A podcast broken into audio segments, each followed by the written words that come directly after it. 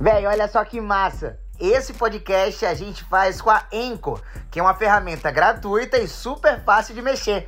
E você também pode fazer seu podcast por lá. Na Anchor, você grava e edita o seu podcast direto do aplicativo do celular ou do computador. Você inclusive pode colocar música do Spotify diretamente nos seus episódios. E quando você hospeda seu podcast na Anchor, você distribui para o Spotify e outras plataformas de áudio. É isso, velho. Você pode baixar o aplicativo ou acessar anchor.fm. Se joga, é de graça. Boa noite, Josué Oliveira. Mais uma edição do Tapioca Podcast de número 8? 9. Número Boa 9. noite o quê, meu? Um calor desse desgraçado. Tá um calor da porra, mano. Um calor desgraçado pra, pra praia agora, eu vou pra praia agora. Rapaz, Depois velho. que terminar o podcast aqui, eu vou pra praia. Tô Deus. chateado com esse calor. Tá um calor danado na Tô cidade, chateado. rapaz. Eu acho que hoje a madrugada vai ser de chuva. Geralmente quando tem esse mormaço aí, a noite é de chuva. Ó, rapidinho aqueles Segura a Maju recadinhos. aqui, Maju veio. Recadinhos de sempre aqui embaixo, no link da descrição, melhor, na descrição tem um link do, do canal de todo mundo, né, das redes sociais de todo mundo, inclusive do nosso canal de cortes. Que é pra gente monetizar mais e tem os momentos mais interessantes que vocês vão ficar vendo aí no Instagram passando semana que vem. Eu gravei. Josué, Diga aí. apresenta aí o nosso convidado de hoje. Ele é apresentador. Ator, Ele é ator. influenciador, É maravilhoso, é um grande amigo. Ele tá com medo da gente. tá o- com dentes o- bonitos, O inclusive. que é muito raro, né? Um belo sorriso e muito medo no coração. Fiz clareamento. Seja mega bem-vindo ao meu lar. Rick Estrela, meu querido. Ô, Rick Bandeira. Bandeira, velho. Foi ele que editou o É, porque ontem a gente brigou por isso, não foi? Vamos resolver agora aqui, ó. É, é o ranço do Estrela, ranço, né? né? Que não me larga. É porque o seu brilho, porra. É sobre isso, e tá tudo bem. E mudou por quê? Porque o Rick Estrela foi um personagem criado pra, pra TV. Minha entrada na TV foi com esse personagem. E aí, depois de três anos, eu assumi de fato o Bandeira, que é o meu sobrenome, e aí fiz essa transição, porque já não fazia mais sentido o personagem, entendi. é, até, até as piadas, as coisas, a gente mudou, né? Essa questão toda desse contexto. E aí, como era um personagem que era um contraponto de outro, falava da favela, aí a treva, que não sabia se vestir e tal, terminou que isso já não se enquadrava mais na, na nossa sociedade atual. Aham. Aí eu mudei o nome. É, eu acho legal a gente já ter isso como um gancho, né? Porque a gente sabe que a TV acompanha, obviamente, essas transformações que até mesmo têm sido mais pautadas hoje na internet, né? Que essas discussões sobre é, classe, sobre gênero, sobre raça, né? E você entender que isso acompanhou a mudança do seu personagem foi um pouco importante, né? Sim, é porque, na verdade, como eu já venho de teatro. Não fique tenso não, Rick. Pode Não, soltar. eu tô Gente, solto. Rick tá tenso, tá? Ele tá com achando... medo, É, eu né? olho assim pra Josué, eu não confio em Josué. Oxente, Rick. Não, ó, mas como eu já venho da é, formação de teatro, é, eu tenho muito esse feeling e o, e o termômetro do povo. Então, como a minha escuta é na rua até hoje, eu, com- com- é, quando eu trabalho como repórter, eu ouço muito do que eles me entregam e também a gente vai acompanhando as mudanças né, sociais. Então, é, mas isso vai muito do meu discernimento também, de entender que já não cabe certas coisas e que a gente precisa virar a chave. E que dá pra fazer humor também em outras vertentes. A gente não precisa simplesmente ficar na, naquela linha o tempo inteiro, entendeu? Tem, uma, tem uma, uma questão muito interessante. Na nossa idade, assim, né? Eu tava conversando isso com o Lucas quando ele esteve aqui, que é você, Raul e tal, vocês têm muito uma cara da nova geração, mas você tem um tempo na TV. Tipo assim, você fez uma experimentação, você tem um caminho, Sim. você já reventou isso, e tipo, parece que foi ontem, mas não foi não, né, velho? Quanto tempo? Não, eu tenho tempo? nove anos na TV Aratu Que louco, velho. é, e 15, 16 anos de teatro. Conservadíssimo, viu? Na verdade- Conservadíssimo você. E olha que é luta, viu? Pra gente manter isso aqui, mas tem um pouco de botox. Já fiz uma aplicação preventiva. Eu Mas- coloquei também. Você colocou? Coloquei Ah, também. mas você tá muito natural. É. Você colocou aonde? Nem percebo. É. Pisani, doutor, é, doutor Pisani. A minha clínica! Olha, já fez, mas faz um mexão que já tá, o meu já tá vencendo. pra renovar, né? É, Clínica Pisani, É. a, a nossa clínica. A clínica Pisani, boa. Um beijo. Doutor Antônio, foi Antônio? Isso, Antônio? Antônio, Antônio. Maravilhoso. Que É. homem. Sim. É, nove anos na TV. E eu sempre venho acompanhando essas mudanças, assim como inserindo coisas novas, né? Uhum. Eu coloquei o primeiro reality de drag queens na Bahia. Incrível. Caralho. Que foi o, a- a- o Eu Lacro Drag. Inclusive, foi- era editado por Moutinho, que tá Aham. ali. é, que fez toda a parte gráfica, toda a arte do projeto, que ficou belíssimo. Então, E era bonito. era. E era entrar na, na, na casa da sociedade baiana, que é conservadora, quem assiste muito TV aberta, Sim. principalmente a a TV Aratu, com 12 drags, 12 homens montadíssimos, sabe? Quebrando barreiras, quebrando tabu, e, e fiz duas temporadas. É por- justamente por entender a necessidade daquele momento sobre a importância da, da militância da representatividade LGBTQIA+, na TV. Depois eu, eu entendi que a necessidade era mais o gueto. Aí eu criei o Eu Lacro na Dança, que é quando a gente enalteceu o Pagodão Baiano. Era uma competição de grupos de periferia que faziam o pagode, né? O pagode e o funk, na verdade. A gente fazia essas duas vertentes. Então eu sempre venho me reciclando, porque eu acho que TV é isso, internet é isso É. né? Senão a gente fica ultrapassado. A- Não é à toa que piadas já não cabem mais. Imagine se até hoje a gente ficasse assistindo os Trapalhões, por exemplo. É. Né? Zorra naquele formato. Aham. O Banco da Praça é nossa também. Então é importante a gente estar antenado e entendendo o cenário para poder mudar. É, afinal, as coisas mudam, né? E, e o se autocriticar também, né? Eu acho que quando a gente pensa até pagode, esse consumo de arte e tal, a forma de produzir mudou, tudo tá Sim. muito mais rápido. E, e como você cobra também do artista, das pessoas, é muito mais perto. Rick. Eu lembro que quando a gente estava há uns dois, três anos na rádio, tinha muito isso de como as pessoas se sentiam distantes dos seus ídolos e, né? meu Deus, a experiência de você ver. E a internet já trouxe o dia a dia, você vê o que a pessoa faz, o que a pessoa come, o que a pessoa vive. Então você humaniza mais todo mundo. Só que você traz outro debate pra frente também, sacou? Porque Sim. não dá mais pra só fazer sucesso e, tipo, nunca falar. Eu tava falando eh, semana passada, tipo, artistas como o El Santana, no começo da carreira, não davam entrevista sobre nada e não precisavam responder sobre nada que eles faziam, porque ele tocava e existia um mundo entre o que ele vivia na vida e a música e não falava, não precisava falar. E hoje em dia você precisa falar sobre tudo. As pessoas É. te perguntam. É, os artistas dos, dos anos 90 não eram cobrados Não, pelos porra. seus posicionamentos Sobre políticos. nada, nem sobre letra, nem sobre nada, né? É. sabe? Nenhum, nenhum tipo de. Eles só faziam cantar, Sim, né? Só é, faziam cantar. sim. Que eu acho que, inclusive, isso. é, Eu acho que tem que ter um, um meio termo aí também. Eu acho sim que hoje, cada vez mais, quando você ganha dinheiro, né? Principalmente quando você ganha dinheiro defendendo a causa, pô, eu represento pretos, eu represento gays e lésbicas, eu re- represento as mulheres. Eu acho que sim, você tem que ter um cuidado. Tá? Mas eu acho que também, pro artista ser artista, ele precisa viver a arte dele, precisa, né, ter as suas aspirações, suas inspirações pra Sim. tentar pensar. Porque se ele ficar toda hora se foldando também. Ele virou outra coisa. ele, né? é, Comentarista político. ele vira um comentarista É. político. Você veio da arte, né? Você falou do teatro e tal. Sim, Como é que você acordou e falou, é isso mesmo, então? Agora eu sou repórter. Tô na rua. Rapaz, não foi assim, né? É, não, Não- foi, não assim. foi assim. Na verdade, é, eu com 15 anos comecei a, a fazer teatro. Eu fiz na época da escola. Depois eu passei por outros cursos técnicos aqui em Salvador, Vila Velha, TCA. Aí consegui tirar o meu DRT e trabalhar com arte mesmo. Já fiz também várias apresentações aqui.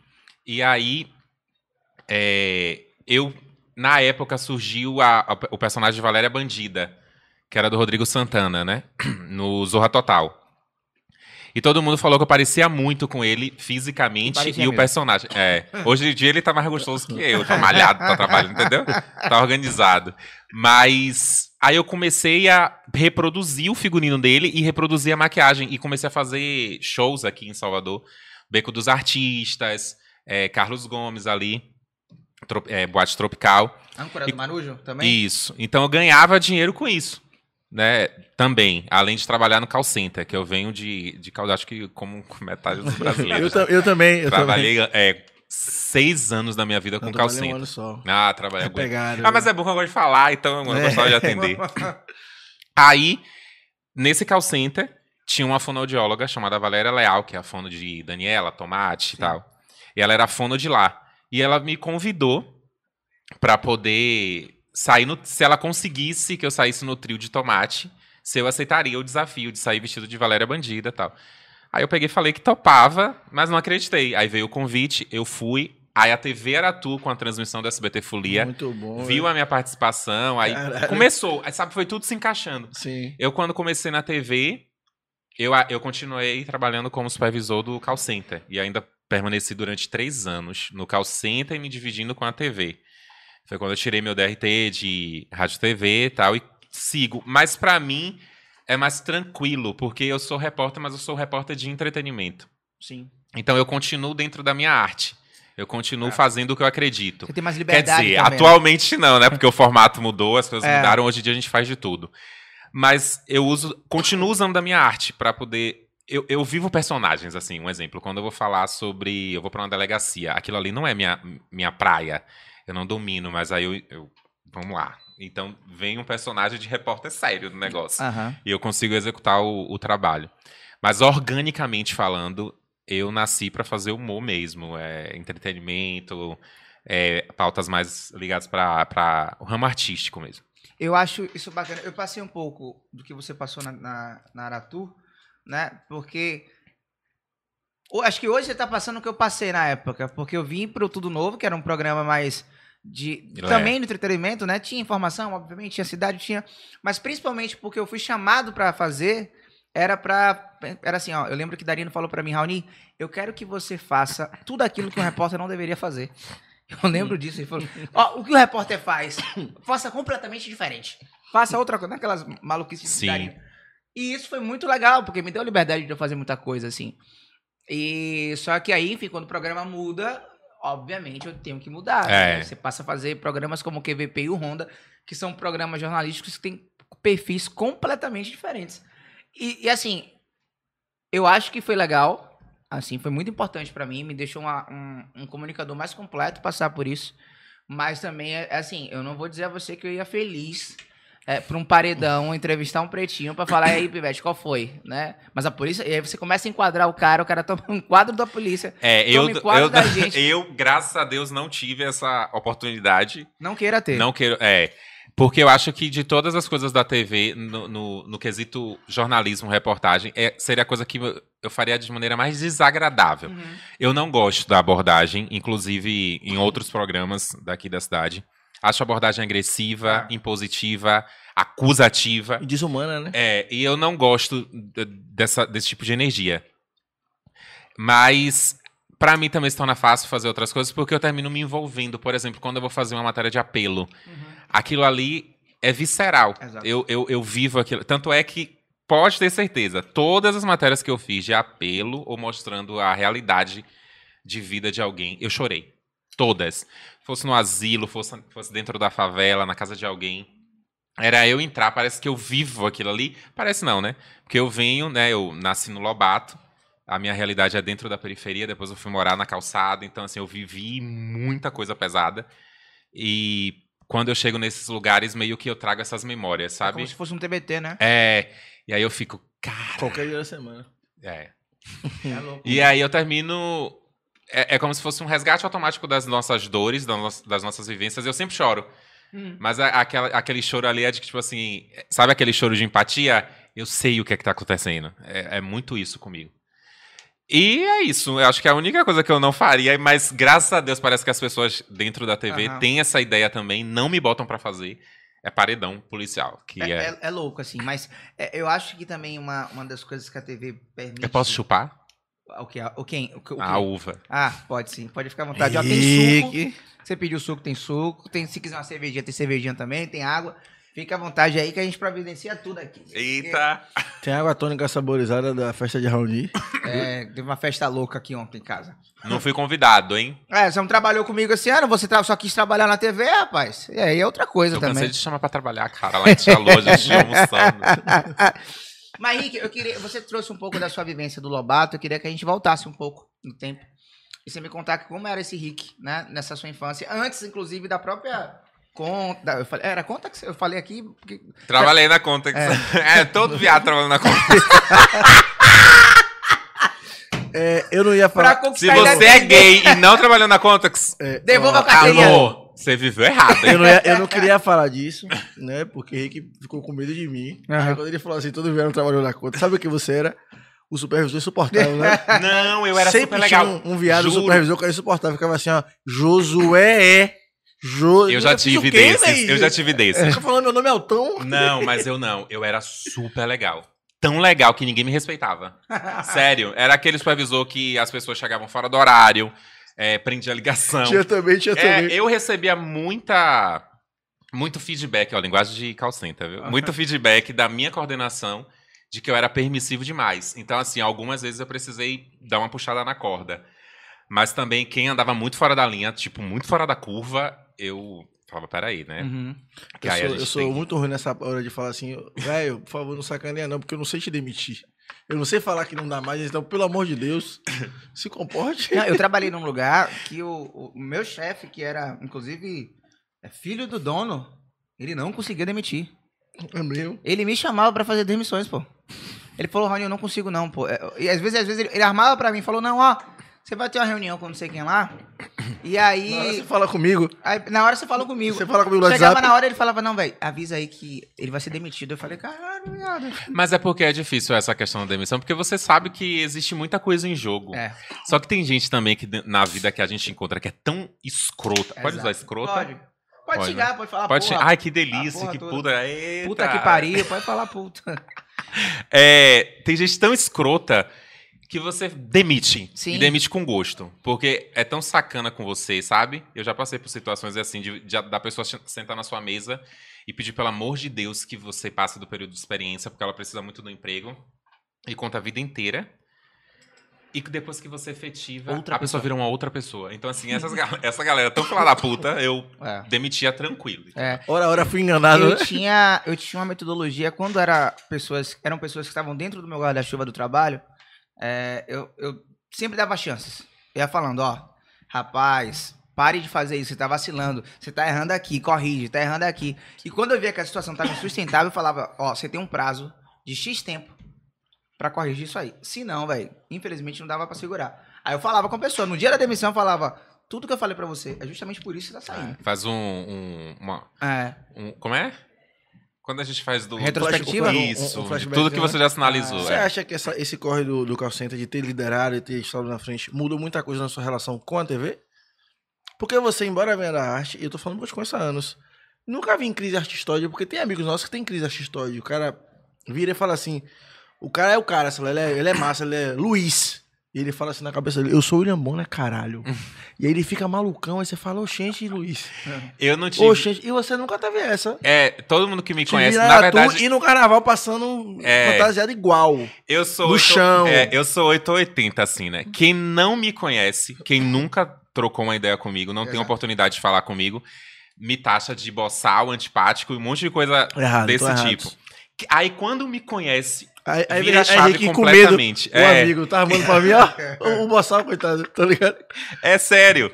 Mas assim, essa questão de não me sentir artista é muito da minha base.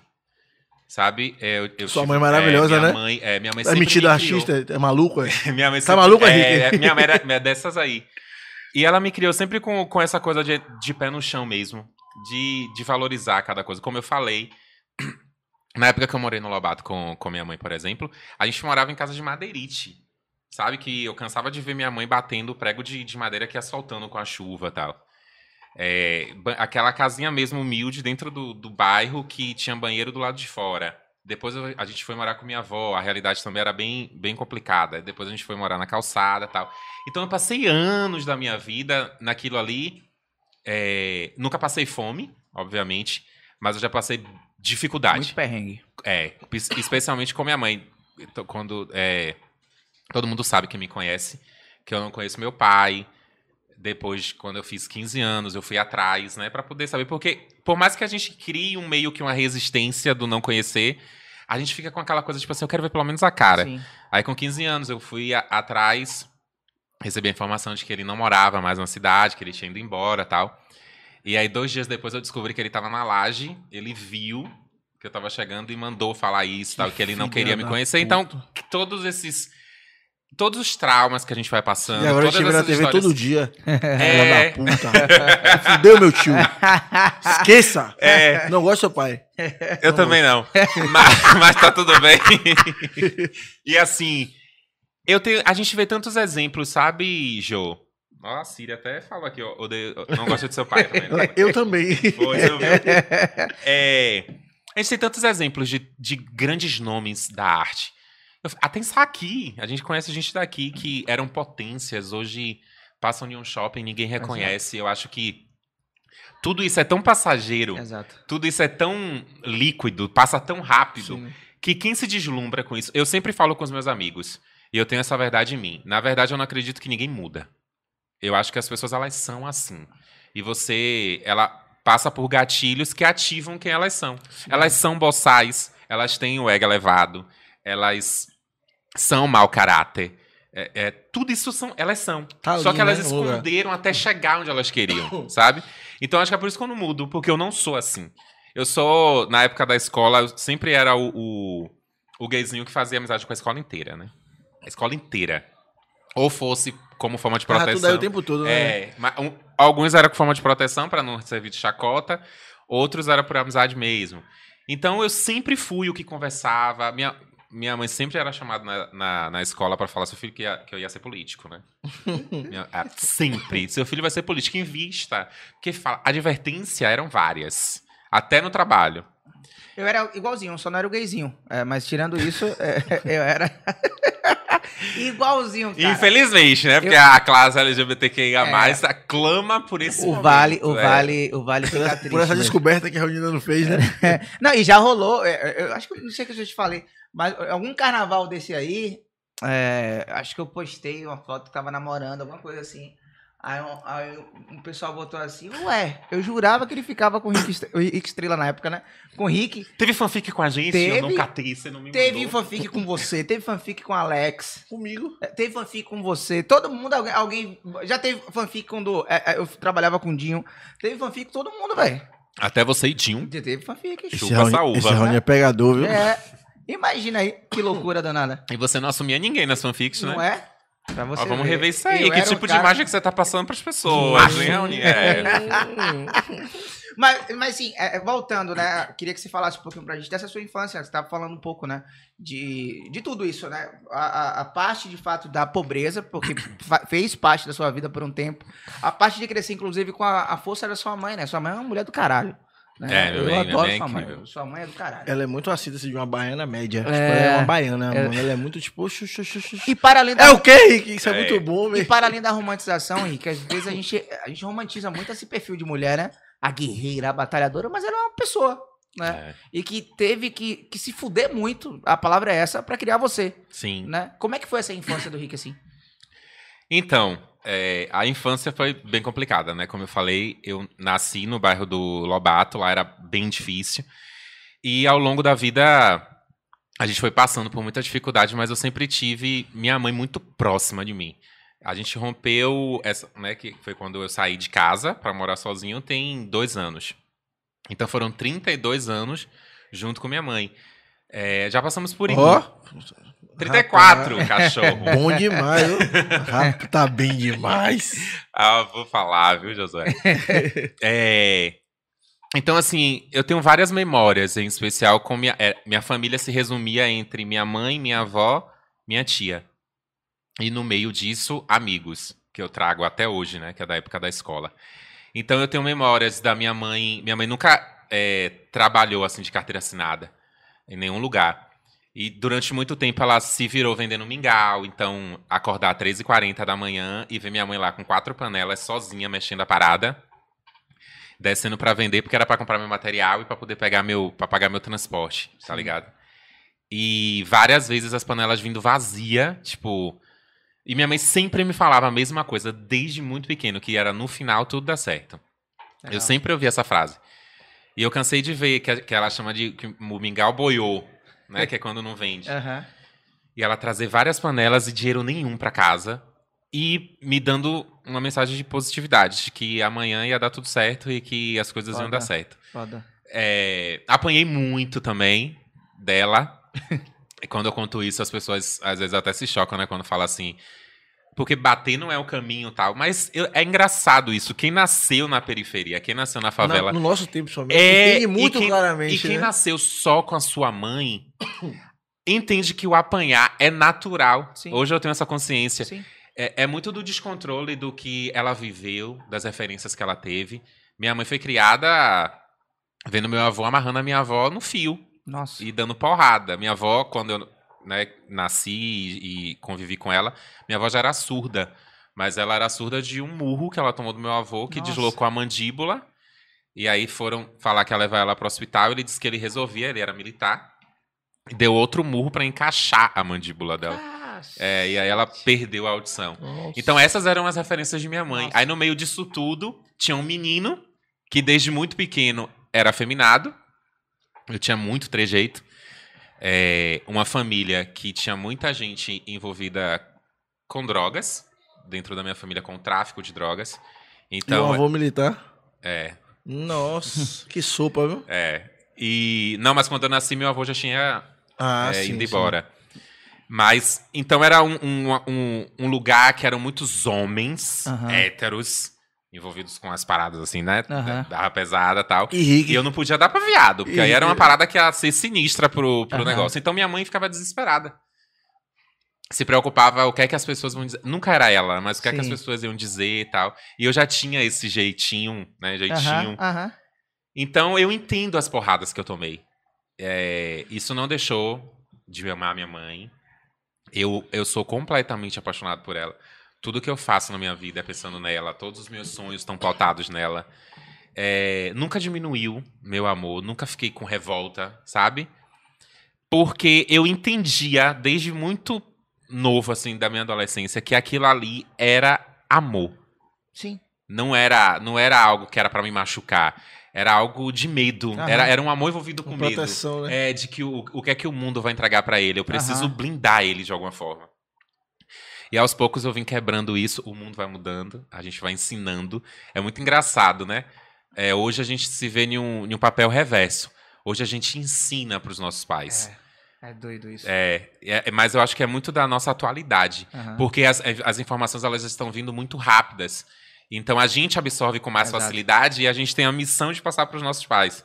Minha mãe mesmo entende muito do universo LGBTQIA, mas o, que- o que significam as siglas, Que legal. o que não falar, porque ela ainda traz o racismo enraizado, Claro, claro. é, homofobia enraizada. Então, mas ela, faz, ela fala de tão natural, aí eu fico assim, mãe, vem cá pra te ensinar. Tá? Algumas vezes ela questiona, né? Porque é, é tão naturalizado naquela Sim, exato. época que ela fica, ela não entende o porquê que é problemático.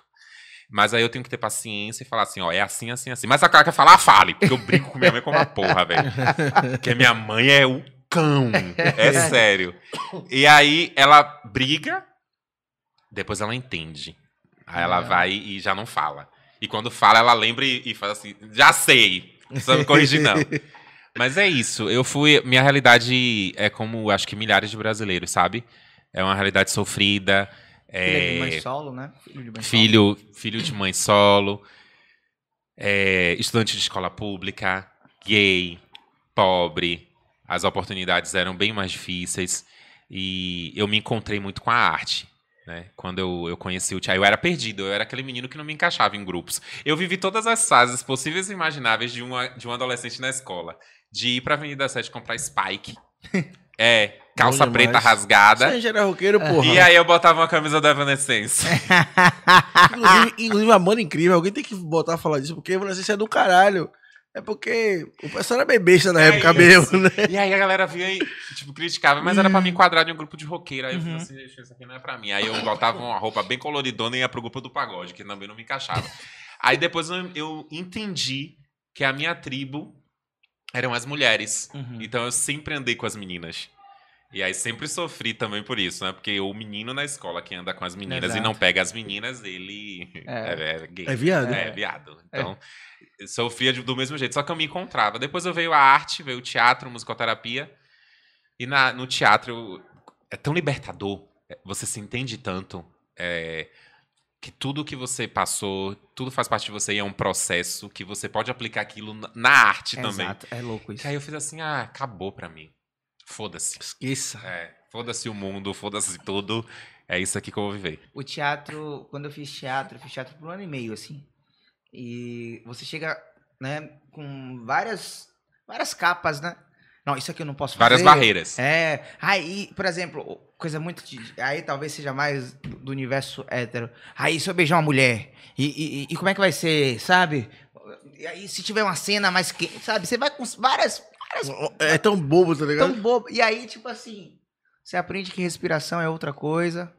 Você aprende que você, quando tá em cena, o o seu parceiro é seu parceiro, e aí é você ajudando o outro. Você aprende a improvisar como, né? Poucas pessoas sabem improvisar. E ajuda muito na TV. Exato, exato. E você também tem muito sobre, sabe, gestão de crise? Assim, deu merda, o que é que faz agora? É. Né? Essa praticidade eu, eu carrego até hoje na minha vida. Tipo, deu merda, eu tenho que fazer algo agora. Não adianta ficar reclamando, não adianta ficar chorando, tenho que fazer algo agora aqui pra Procurar resolver. culpado, né? É. E aí o teatro tem- dá muito disso, né? Essas dinâmicas de como você sair de situações. Eu acho Dá. isso foda. É Foda. incrível. Eu sou completamente apaixonado pela arte. E ela me ajuda 100% na TV. É uma fonte que, que não rende, você precisa render por ela. você já precisa você precisa ativar gatilhos nela para É. o que é que você quer ouvir também. Exato. Isso é uma arte de troca de improvisação no teatro. É, é, é, é o fala povo Sim. e você encontrar 36 pessoas que nenhuma, quer, nenhuma delas querem falar e você convence elas a falar. É louco. É com uma, uma palavra, é bufo, que você sabe que o outro vai ter que. A troca, ela é universal e ela é tão fluida que o teatro só desperta isso, mas todo mundo tá apto a trocar. Eu acho foda porque eu sou da música, né? E aí eu comecei na igreja, deslocadíssimo porque, olha que engraçado, eu era muito pobre, a gente vivia muito do lado do que era fome, só que meu pai era garçom. Aí meu pai, ele é falecido, ele tinha um golpe que era assim, ó, ele tipo, apertou de grana, não tinha pão. Aí ele ia fazer uma festa, ele era rosqueiro. Ele pegava tipo siriguela, separava, escondia descaradamente e um e falava assim, ó, hoje café da manhã é fruta. E aí eu nunca entendi, até ficar maior, porque um dia era pão e outro dia não tinha pão, né? E aí quando eu entrei pra igreja, que, é- que é bizarro, assim, a igreja é o microverso do mundo, assim, você tem uma liderança maluca e uma tia que não tem nenhuma capacidade de ser sua líder e é. É basicamente o Brasil, só que menor, né? É.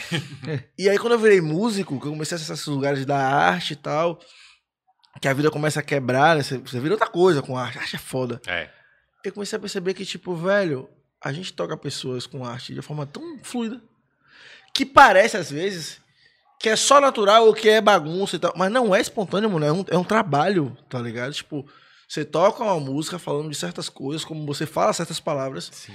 que atingem pessoas em lugares muito específicos. E não é só feeling. Exato. Sacou? Quando você fala, sei lá, isso aqui, isso aqui, isso aqui, porque mãe é foda, né? Você fala, todo mundo aqui tem um, um imagético igual do que é a mãe. E aí, eu, eu, eu noto muito quando as pessoas têm profundidade. Porque, por exemplo, quando o Isa surgiu, eu falei, velho, essa música é um produto, que era pesadão na época. Mas tem aí material. Porque quando, o cara é feito, quando o hit é feito, você fala assim, ó, aqui não tem mais que isso. É. Se você apertar, não tem mais. E aí, principalmente quando o Raul tava na televisão, que eu falava assim, velho, tipo, sei lá, Raul se vestiu de, de Homem-Aranha foi uma vez? Foi logo no início. Aí eu falei assim, muita ó, coisa assim. Aí alguém falou pra mim assim, ó, o que, é que ele vai fazer na próxima? Eu falei, você não entendeu, mano. Não é sobre vestir de Homem-Aranha. É sobre. Sempre a situação vai ter um, um- um gap de, de, de improviso que você vai falar assim, dá pra fazer alguma coisa. Não, é, ali Sacou? foi o gatilho, mas já foi um cano, já foi isso, uma. Né? isso é foda, porque você tem outra sensibilidade, mano. É. Você vai pros lugares percebendo detalhes, às vezes, tipo de. Porra, tem uma amiga minha que tava igual a mim uma vez. Você passou por ela e falou assim: ó, vem cá, minha linda. Você quer falar? Ela falou assim: você vai falar assim, se você é gostosa, você não é gostosa, não? Ela falou, sou. Então você vai falar. E ela, se- sempre assim. E eu falo, mano, olha que argumento. Você é gostosa, sou. Então você vai falar. Ela fala, porra, me fudi. É, sou mesmo. Se eu sou mesmo. Se eu sou tenho que falar, pô. E eu falei, caralho, que simples. Tá ligado? E isso, assim, parece simples, né? E aí tá uma coisa que a gente passa muito quando a gente lida com São Paulo e tá pra fazer trampo. Porque lá é tudo muito mais caro e mais organizado, né? Os caras ficam tipo assim, como é que vocês fazem isso, velho? Porque não é tão simples quanto parece, tá ligado? Tipo, sabe, como é- que, que roteiriza isso? Como é que você tangibiliza isso? O cara fala, porra, não sei. Porque é muito natural pra gente fazer, mas é difícil pra você hackear isso de fora, É. Entendeu? Como é que Sim. o baiano comunica fácil e rápido, mano. Abre o microfone na Lapa e fala assim, até a Globo mesmo, tipo assim, a Rio Bahia, sei lá. Valéria, tá, tá na Lapa. Boa tarde, tipo assim, sai o microfone, vai lá, fala assim, oi, tudo bem? É. E digo, mano, isso é, É, muito louco, isso é ensaio. Eu acho que a vida de um repórter aqui de Salvador é mais fácil que a vida de um repórter em Porto Alegre. Com certeza. Porque a o baiano, o soteropolitano, ele é mais dado mesmo. A gente é assim, a gente dá um bom dia num ponto de ônibus, o cara só falta convidar a gente pra tomar uma depois, tá ligado? É. Você a fala- gente gosta de dar. É, é, é, gosta mesmo. Você diz- Gosta. Gosto, concordo com você. Você tem toda a razão. Ah, sim. É, é, é, é, inclusive eu, informação, por exemplo, uma das coisas que eu Entendeu? O importante é dar. É, Tá entendeu? O que é que tá dando, às vezes. É, n- n- não O baiano gosta, de, que o baiano gosta da né? troca. A gente gosta muito de trocar. Mas eu acho Você muito já isso. trocou? Troquei. Troco muito o baiano, pô. Não, na infância. Não, não, só depois de mais velho. Só depois de mais velho, tá ligado? Depois de mais velho, que delícia. Ó que corte bom aí, ó. Maravilhoso isso aí. Ó que corte bom aí, ó. Josué assume que trocou depois de mais velho. que delícia. Com quantos anos? 29. Bem velho, velho. Eu tô com 30 agora. Ah, o ano Ora, ora. Ah, é né? pandemia. Mas, Rick, é, Oi. a gente falou dessa, dessa ideia da, da população agora, mas trazendo pra onde a gente trabalha, na TV. Eu acho que dos últimos 10 anos, a televisão mudou muito na imagem, né? Mudou. Você liga, você liga hoje, TV, Aratu, Itapuã, Band e TV Bahia, tem muita cara preta, né? Como Tem, é. nunca teve, sei lá, há três anos atrás, nem vou tão longe, três anos atrás, você não via tanta gente preta como você vê hoje. Verdade mesmo.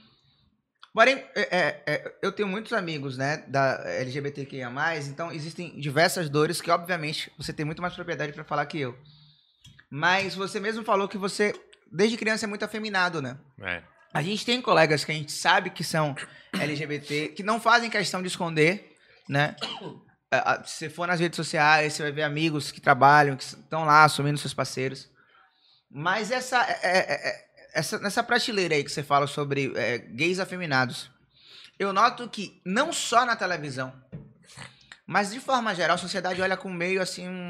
pra- eu até respeito, mas pra que desse close? Sempre tem um mais, né? Uhum.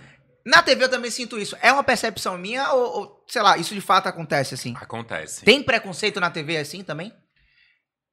É, eu não consigo afirmar se tem preconceito, mas eu acredito que tem resistência. Uhum. Porque se a gente for parar pra avaliar, a gente não vê nenhum âncora é, que seja realmente gay na, na- na essência. No, no- E eu tô aqui, ó, meu Deus, será que tem algum procurando? Tem. não Sim, tem- sim. hoje você vê alguns que estão, que estão assumindo Sim. pela rede social. Sim, sim. Mas quando vai pra TV, eles se enquadram, Aham. se engessam. E eu acho que isso é muito aqui, sabe? Porque a gente tem pessoas em destaque sim. que são LGBT, é, LGBTQIA+. Quem, por exemplo, na... A gente tem, le- é, eu falo assim no ramo do entretenimento, É a gente isso. tem um Leão Lobo que apresentou É um programa mesmo. durante um E, bom ó, tempo. 90, isso. 2000. Não, recente também, ele tava no Não, Fofocalizando. é isso, eu já tô falando, tipo, desde, Desde- desde Sim, muito tempo. Isso. A gente tinha na época também Clodovil, que levava É é, o é. nome. Nani. People, que também levanta a bandeira e tal. Aham. Agora, aqui, especificamente em Salvador, a gente não tem. A gente não tem ninguém, um cargo na TV grande, de grande visibilidade. Nem na música, né? Nem na música. Não, na música. Realmente. Rapaz. Nem na música. Ora, ora, bem-vindo a E olha que a 1903. gente tem um monte de gay. Só que é o que eu falo sobre a resistência das pessoas. A- a- E às vezes a- essa quer- pessoa faz isso até mesmo pra se proteger também, em muitos casos, né? Alguns, tipo assim, eu, não, eu tenho medo da rejeição. Mas se eu- te falar uma coisa, eu não sei nem como é que seria o público. Sim. Eu não, eu, eu não sei. Porque a, a galera me abraça muito. Mas gosta sempre do. do baúba. É, um exemplo, quando eu me posiciono politicamente na minha rede social, eu sofro muito ataque. Uhum. Eu sofro muito hate. Pô, você é viado ou você vota? Tem que, esco- Isso, tem que escolher, é. né? Aí eu recebo muita Foda. gente falando comigo assim: vai fazer o povo rir. Oxente, rapaz. Como se eu fosse apenas. Na verdade, esse estigma também vem muito É como antigo se de você que fosse um todo da gay. corte. Isso. O, o, o viado tem que ser engraçado. Gente, ele é muito engraçado. É. Só que passou do tempo de viado ser só engraçado, sabe? Viado também se é posiciona, tipo uma viado pessoa, vota. você é tipo uma pessoa, né? É, Ora, ora. Viado vive, paga caralho. conta, imposto, trabalha. Então, assim, pode ocupar várias coisas, vários lugares. Sim. E eu sinto falta de oportunidade, por exemplo, para apresentar um programa de entretenimento, você sendo gay de fato assumido. Sim, sim. E levantando essa bandeira e falando para todo mundo na TV aberta que você é gay, Tá é casado, tá tudo bem. Tá ok. E eu vou entrar na sua casa e você tem que respeitar o que eu tô te entregando de conteúdo. Exato. Eu não vou chegar em um programa ao vivo e vou ficar me expondo como, como meu namorado. Aham. Né? Não é isso que ele está levando para você. Então, Sim. dá uma separada, dá uma segurada e vamos Estou avaliar o trabalhando, profissional aqui que pode fazer tudo. Gay faz tudo, assim É. como hétero. E, e quando você trouxe, inclusive, o Eolacro, eu acho legal porque, assim, ó, a gente tem uma concepção, a gente fala enquanto sociedade, da drag queen apenas como uma palhaça, né? É. Ela é, é como se fosse sempre uma comediante, fosse sempre Mas existe, meu parceiro, inclusive, eu já eu tenho algumas amigas também que são drags, que já me deram aulas sobre a história, né? Que inclusive é, é secular a história da- das drags. E que assim, é, é toda uma filosofia, pô. Se você não cumprir né, todos os requisitos é, a- da drag, a, a- a polícia da drag vai lá e fala, ô mestre, peraí, segura aí. Então, eu acho isso massa porque assim, existe uma seriedade, existe um compromisso em fazer aquilo, tá ligado? E quando você trouxe no Eu Lacro, você trouxe justamente elas fazendo a arte delas, sabe? Sim. É- é- era para além da, da- do estereótipo da, da drag. Eu sou amante da arte drag. Eu acho foda. Não é à toa que meu personagem Ana Célia é uma drag, né? Aham. Tem Xanai agora, que eu faço das dublagens com a peneira. Muito boa. Inclusive, você podia me prestar seu microfone um dia pra fazer Boa. um negócio organizado. Boa. Eu te empresto meu microfone. Ah, Há bom. muito tempo eu sei que você Botarei na boca. E aí. Estou desconfortável, entendeu? Rick, Fique não, José, eu Rick, pego seu microfone eu- também. agora sim, agora sim. Fica tudo bem. boa. A gente Ó, troca. Pronto. A gente Aí troca. Você pode trocar. É, são drags. Então, é, é porque as pessoas têm uma mania de marginalizar a É drag isso. queen, porque tá acostumado, aqui em Salvador especificamente, a ver drag no âncora do Marujo É. e drag no Carmel Algimbá e Aham. tá, tá ali, naquele circuito. E aí, quando vê um Paulo Gustavo, né? Quando Sim. via um Paulo Gustavo da vida, não falava que, que era drag, não. Paulo era drag. Sim. Minha mãe é uma peça drag. Angel, que ele fazia no Vai Que Cola, é drag. Aí eu acho engraçado que fala assim, não, pô, ele é um personagem. é é isso. Sabe? Gente, Você é burrão. Como é o, o Amigo, do- você é burrão. O, da- o ator que faz terce... Luiz Miranda. Luiz Miranda, É sim. drag. Fazia Terça Insana, muito bom. O elenco da Companhia Baiana de Patifaria são drags. Então, assim, drag tá incítrico na arte de uma maneira absurda, mas as pessoas ficam segregando o quê? Aqui é personagem. Aqui é drag. Marginaliza. Aí marginaliza. Eu falei, não, peraí, vamos acabar com essa palhaçada e vai ter drag na TV sim. Não, é. E, E aí bom. vai to, que to- todo mundo vai entender o que é arte drag. E botei. E a gente foi fazendo VT, a gente foi contando histórias. Eu fui me emocionando com as, com, com as vivências, com as dores de cada um. E o negócio foi saindo, sabe? Mas as pessoas precisam respeitar, de fato. A arte de, é, de maneira geral, a arte como um todo. Mas em especial a arte de resistência, que é a arte drag. É uma arte admirável. Todo mundo deveria frequentar. Gays héteros. Porque a gente sofre preconceito dentro do próprio grupo gay, tá? Uhum. Só pra você entender. É, Por É. que assim? É por... Ah, eu Vai vou entrar em entender. outra. Vai entender. Briga interna, vamos, vamos ficar aqui. ó. É. É porque o grupo, né, os gays, eles se subdividem entre POCs. POCs são as bem afeminadas, Uhum. bem afetadas. Aí tem as Barbies, que são aquelas que malham. Os fãs malham. Leite, que é malhada As do carnaval, Barbies como é o são nome? a galera do Coruja, né? Coruja com largadinho. Isso. Pronto. Sim, As POCs geralmente vão atrás de Daniela sem cortas. sim, sim. sim. Sabe? Aham. E curte Margarete tá, Aham. é, no, no Pelourinho. Aham. E aí é engraçado. As, po- é, as padrão, a Barbie malhada Aham. que curte o coruja, não pega quem curte a pipoca da Daniela, Ah, que porque é loucura, muito cara. afeminado. Que loucura. Como- é, é tudo viado Aham. num pacote, sabe? Que loucura. Mas eles se, seg- é, se segregam. Aí o daqui pega o padrãozinho também. Aí os ursos vai na ala do urso que não pega a poca. Que não... E aí. E depois um começa a, a diminuir o outro e se achar maior que o outro. É, é, uma- é um negócio que você precisa ter uma sanidade Que- mental. que O ser humano, o ser humano é engraçado, né, velho? Me corrija se eu estiver errado. Eu acho que acompanha muito também o reflexo do Brasil, assim.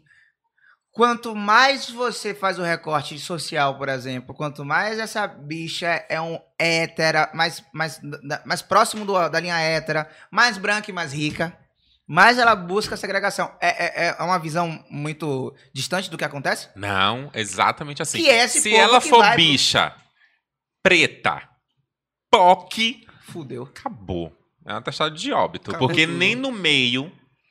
Eu digo pra você, no meio. E passiva, ainda tem isso também, né? É, ah, ainda tem isso. 70% não abraça, Uhum. sabe? Quando abraça é porque alcançou algum, algum nível de poder. Sim. Tipo o, o The Voice, o WD. Que hoje Que é, é um foda, né? fenômeno, Aham. tipo, super respeitado. Mas vai conversar com ele um dia e saber o que, é que esse menino sofreu, né? De recusa, de não acreditar no produto, de nem querer ouvir a música. Tá, é mais um. E. Em, 14, em ca- em 14, 14, eu trabalhei no, no Me Abraça e no, Larga, no Largadinho. E aí eu lembro que eu já tava muito no rolê de, de esquerda, assim. Eu sempre fui muito problemático, porque eu achava que tava tudo errado. Manhã falava que eu era revoltado demais. Sabe quando você nasceu com uma coisa? pra mim, politicamente, tava errado sempre, porque se eu tivesse nascido na Alemanha, Sim. eu seria Marx. Porque eu fiz a, a conta do, do, do capital. Eu fui guri e falei assim, ó. Mas tá errado, porque meu pai falava assim, ó. A gente tem que correr atrás sempre, porque a gente não tem nada. Eu falei assim, mas por que a gente não tem nada? Alguém tem as coisas. Moleque eu falava assim, ó, mas alguém tem as coisas. E aí, então, tipo assim, nunca foi uma questão pra mim, homossexualidade, porque eu pensava assim, ó, foda-se, não era minha conta. Então eu tinha amigo viado desde a escola. Só que quando eu fiz o, o, o meu abraço, o largadinho, eu falei assim, velho, eu não sei porquê. Esses gays especificamente me incomodam. Eles não fizeram nada comigo. Mas quem eram esses gays? Os caras de Sampa, Porto Alegre e tal, pá. Branquíssimos, com reina na barba, que dá um, um, um aginde no coração, assim. né? é bem isso aí. E aí eu tinha que. Eu tava passando por entre os blocos, os blocos eu tinha todas as pulseiras. Sim. Meu corre era assim, eu tinha que ir no, no camarote do reino e voltar com um pendrive pra botar um- umas fotos no telão. Porque o, o trio na época não tinha internet. E aí o cara falava assim, ah, licença, li, dou licença sim, então ninguém me fez nada de errado. Como eu ficava, velho, eles são enormes e malhados, eles estão me espremendo e tipo... Todo baiano que sabe quando você tá trabalhando, tá? fala assim, não, o menino não tá trabalhando, o, Sim. a correria. Só que eles não sabiam o que eu tava fazendo, porque eles não têm a dinâmica do carnaval de Salvador. Sim. Eles não pertencem a esse lugar. Não. E aí eu falava, velho, eu não gosto desses gays, eu sou homofóbico. E depois eu me dei conta de que não era isso. Eu odeio muito gente branca de rolê. De qualquer rolê. Na verdade, seu problema Vila era que você não gostava de gays, você não gosta desse tipo de pessoa. Pessoa, exatamente, que é o cara da barba alinhada com rena. Que olha com olha. A gente Pô, sabe qual é a aí, diferença. aí o cara tá É. sem camisa, com a, com a gravata fake assim, fica com o copo assim alto. Eu falo, eu só quero passar um. Tá bom, querido. Puta que pariu. Querido me fode. Querido é o caralho, rapaz. Eu tô trabalhando, porra. tá ligado? É. Essa, essa história que você contou das drags, né? Eu tava assistindo uma vez aquela Rita Von Ruth. Maravilhosa, Ai, maravilhosa. dona de tudo, Né? do meu coração todo. Inteligente. Quero uma casar vez- com você, Rita. Uma vez ela fez. Vou chamar o uma- podcast, venha. ela fez uma problematização que um, um- um grupo de, de meninas, é, é, é, estudantes do feminismo, né, feministas, elas estavam criticando a arte da, da drag, né? Como assim uma- um homem se fantasiando de mulher e tal, Tá isso querendo tomar nosso espaço. é e tal. E ela traz, ela abriu minha mente de uma forma que assim que, tipo, eu falei, puf, que ela fala assim, ó, primeiro que esse conceito de binarismo, ele é europeu e cristão, né? É que espaço, né? A gente já precisa saber disso aí. É, é um conceito europeu e cristão. Por quê? Civilizações indígenas e africanas não eram muitas delas não eram binárias. Então, por exemplo, era muito comum o afeminado, certo, ser tratado como mulher em aldeias indígenas. E tudo bem, tipo assim, você era rico e se você quisesse ficar com o homem da aldeia ou com a mulher da aldeia, foda-se, faça o que quiser, rico. Só plante Sim. a mandioca, nesse caso, no sentido literal, É, né? no chão. É, caça seu peixe e traga as paradas, tá ligado? Então, suave. É, e esse conceito é muito cristão e, e europeu que a gente. Ou, obviamente branco, né? Sobre o binarismo. Então, só por, isso só já é muito problemático. E o conceito de homem Eu se vestir melei. de mulher. homem se vestir de mulher e mulher se vestir de homem. Isso já acontecia muito em civilizações antigas. Sabe? Sim. É, é, como, por exemplo, tem um registro de um, de um padre francês que chega aqui no Brasil, vê um, um índio. Um baba de saia. tá É, o- é, vê um barba de saia e fica ridicularizado, tá ligado? Oh, meu Deus! Mas ele fica ridicularizado porque lá na França, lá na Europa, o binarismo, né? A cultura cristã, a cultura conservadora indicava aquilo como algo demoníaco, né? E assim muitas mulheres, muitos homens, muitos negros foram mortos, assassinados, O estuprados. primeiro caso de homofobia do Brasil é com o índio, pô. No É, Chibira. no Tibira. É assassinado brutalmente por motivo de existir. É. Sim. Ele só tava vivendo a vida dele há anos, tá ligado? Não fez nada pra ninguém. É bizarro, assim. E hoje, a gente às vezes não percebe o que tem, tem de herança dessa branquitude. Então você fala, porra, mas a normalidade. A nossa normalidade é muito nova. Tipo, o Brasil é um país muito novo.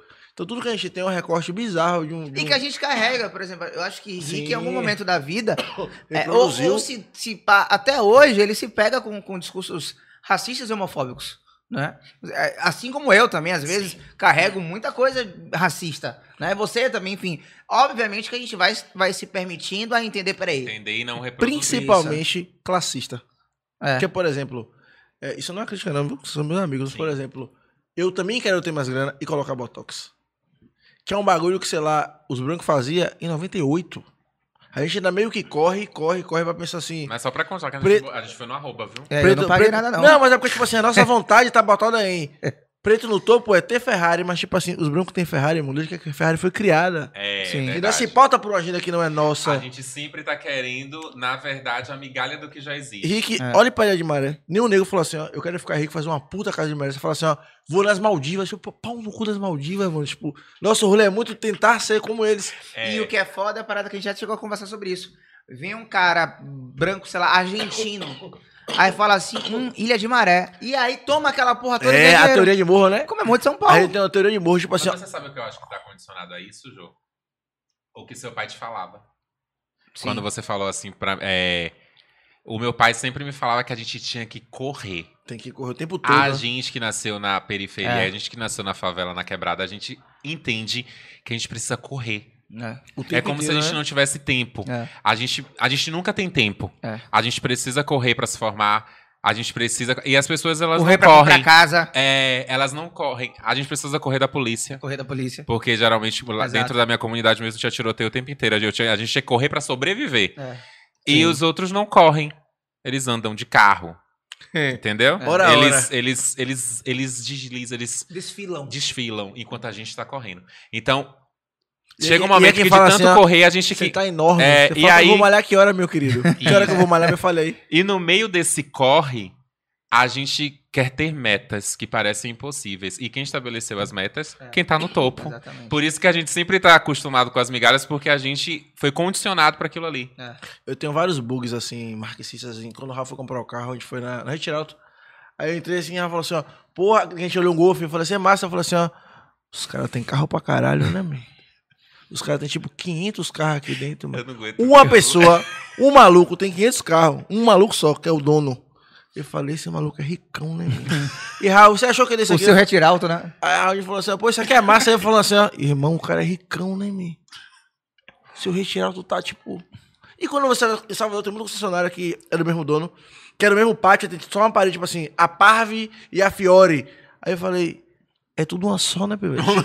Aí, Raul, pô, meio Onix. Eu falei assim, ó, pera aí, irmão, se liga aqui, ó. Se você fizer a conta, tipo, 2 mil carros de uma pessoa só. E a gente, tipo assim, 35 mil dividido em 55 vezes, Se 50 você mil no preço. 100 Aí mil. Vai, porra, e bate o carro, é tipo. Irmão, quem é rico é muito rico. É. E a gente que era pobrão, eu era. Velho, eu vim do Bom Joá, mano. Vocês assistiram o filme metrô. O Preço do Amanhã? Já, Já, sim. sim. com Justin Timberlake. Justin Timberlake. Aquilo ali é a realidade da vida da Só. gente. É. É. E é Aquilo ali a tempo, gente, é a gente tempo. olha assim e fica, meu foda, Deus, é a tempo. gente realmente negocia tempo. Ah. O que você fez da conta que, porra, já que é 6 horas por dia, vou ter dois trampos. Não, Porque e sem falar, no, olha o call center como a gente Tudo negocia grana, tempo. O call center, quem já trabalhou sabe que você trabalha, você loga, Aham. Depois você tem uma pausa lanche de 15 minutos. E tem a pausa Você- 10. Aquilo ali é o seu tempo de comer. Se você passar daquilo, pra um é passível de punição. Então, assim, o tempo inteiro a gente tá negociando o tempo. Aí, quando a gente não quer sair, quando a gente quer ter um pouco mais de tempo cá, a gente abre mão dos 10 minutos de cá. Então, assim, o, é Esqueça o a tempo pausa inteiro. 10, é, né? Pausa 10. Entendeu? E aquele filme é, é a realidade da gente. É. E aí tem o topo, que é o portão 1, onde quem é rico, é, é quem é bilionário É. de tempo, o tempo nunca acaba, são imortais praticamente. É. E a galera lá do portão 13 tá fudidaça. 13 que é pra vocês colocarem na urna, inclusive. Por favor. É, é- é muito doido esse, esse rolê de, de, de como a gente busca muito essas coisas, né? E como isso é adoecedor pra caralho. Pra caralho. Né? Porque a gente tá sempre buscando algo. E, e- e é foda, porque muito o que você falou. Tem gente que já tem, então não tem por que buscar. Né? Tipo, ah, o cara vai buscar um emprego, mas ele sabe que com 18 anos, o pai dele ou vai dar empresa, um emprego dentro da empresa, ou vai dar empresa pra ele. Eu vou falar assim, meu filho, você quer fazer o quê? Ah, não quero fazer um intercâmbio. Vá pro intercâmbio. Vá pros Estados Unidos. Vai se É. descobrir, vai se descobrir. É, cara. Porra, é foda. E, e é doido isso, porque a gente não se permite. Ó, nem tem que se permite. Nem né? tem como, A né? gente nem tem como se permitir a sonhar em, em muitos casos. Não. Né? Por exemplo, é, no meu caso, e talvez também no, no caso de Rico, não sei se ele tem essa leitura, mas tá na TV é um acaso. Foi um acaso. Se Sim. permanecer, é competência da gente. É. Mas chegar na TV foi um acaso. Chegar na comunicação e tá ganhando, a gente é uma, uma fatia muito pequena de uma Verdade. quantidade de gente que quer tão onde a gente tá, né? Verdade. Tem isso também. E eu, eu- eu- sempre quando um moleque vem falar E já vem a comigo- resposta de inspirar uma galera, né? É, não e- pode fazer cagada, nego. É, Não pode bater um carro, não pode brigar na rua. Sempre que o moleque Sabe- vem falar comigo, pô, com aquele olhar de esperança, né? Pô, que massa. Às vezes a mãe, a mãe me fala assim, meu filho quer ter um cabelo igual o seu. É, eu, eu sempre encorajo o garoto, mas assim, com muito cuidado no que eu vou falar, tá ligado? Sim. É, é, eu falo muito assim, ó, véi, vão ter coisas na sua vida que eh, vão fazer, vai fazer você desistir, né? Vai ter barreiras, mas estude. Eu sempre falo isso. Tem que estudar. É, é a única coisa que eu É tento assim, priorizar, mesmo, assim. Porque eu não tenho como dizer assim, trabalhe pra caralho que você vai chegar onde eu vou chegar. Não, que ele pode trabalhar mais que eu, man, e não chegar. Verdade. Tá ligado? Ele pode ralar mais, ele pode fazer exatamente o mesmo caminho E que o pode meu. ser melhor, man. Tem Pode ser melhor que é eu muito e não boa chegar. E não vira, mano. Porque pra, eu estar na TV foi uma série de acontecimentos. No meu caso, teve, obviamente, competência técnica, mas teve- também teve uma rede de network. Obviamente, teve estar no lugar certo e na hora certa. Teve uma série de, de situações que me colocaram onde eu estou hoje. E é importante a gente ter essa noção pra gente não ficar falando pro moleque quem quer correr atrás, tá ligado? É, como se fosse fácil. É, Né? pô, é, existe uma série de coisas, porque, óbvio, tem a competência do Rick. Talvez a, a maior parte disso seja de fato a sua competência. Mas não é só isso. Tem gente que é mais competente que a gente e não tá onde a gente tá. Verdade. Tá? E a, conta, e a conta não fecha, porque se você pensar assim, ó, eu inspiro pessoas. é, e é quem quer correr atrás. Beleza, então. Então, se 50 meninos correrem atrás, nem cabe, pô, 50 apresentadores novos na televisão. É. Não tem 50 postos de vaga. Então, tipo assim, vender esse sucesso baseado em fazer o que eu fiz é injusto porque não tem a- o espaço para que todo mundo enriqueça. É. E todas as pessoas virem, sei lá, cantores de pagode e dançarinos. Então, tipo assim, é muito injusto. mano. É, sem falar que a gente vive numa sociedade é, bem complexa, no sentido de daqui a 10 anos, né, essas crianças se tornam jovens adultos, a realidade pode estar completamente diferente de novo. Exato. E já não, já não ser tão Porque interessante 10 ter era- no casting pretos. É... A gente vai retornar, sabe? Já não é tão Concordo. interessante ter no casting gays. Porque a gente sabe que muito do, do que a gente hoje ocupa é porque é bacana ter no casting. A É. gente fala sobre diversidade. Então, assim, eu a gente tenho sabe que tá, diversidade. tá muito por conta Entende? do preto tá na moda. É, gay, gay também. Gay também, então, é. Que é uma assim. conquista. Sim, e que massa, É. porque aí a gente aproveita esse espaço É. e se faz presente. E a gente fala assim, ó, ó como é bom ter Uhum. o gay, ó como é bom ter o preto. Tá vendo que dá pra ter? Você tá vendo que a gente sabe Ofende fazer? ninguém, né? É, e, e- e tá vendo que a gente dá conta do recado?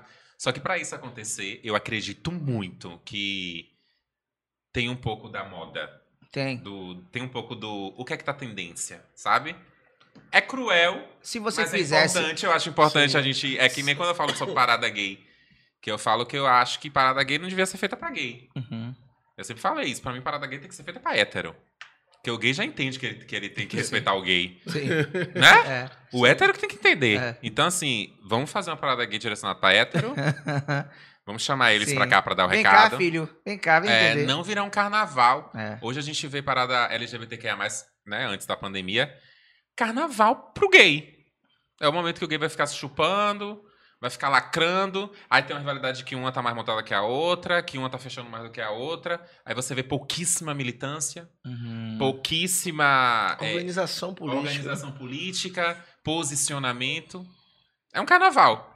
É a lacração E pela pouquíssimos lacração. né? héteros. E eu já ouvi representantes grandes da classe chegar e gritar no microfone que parada gay não é feita pra hétero. Eu olhava assim, assim, puta que pariu, não é feita pra quem? Então eu encontro. Eles né? que têm que ouvir a gente, é, a É. gente precisa ser ouvido. É um então. problema deles, inclusive. Isso, não é nosso. A homofobia é um problema deles, não, de vocês. Exatamente. Como ah, eu falo isso direto. Do o racismo, racismo é um problema dos brancos. Né? Eu não tenho um problema com racismo, é um problema deles.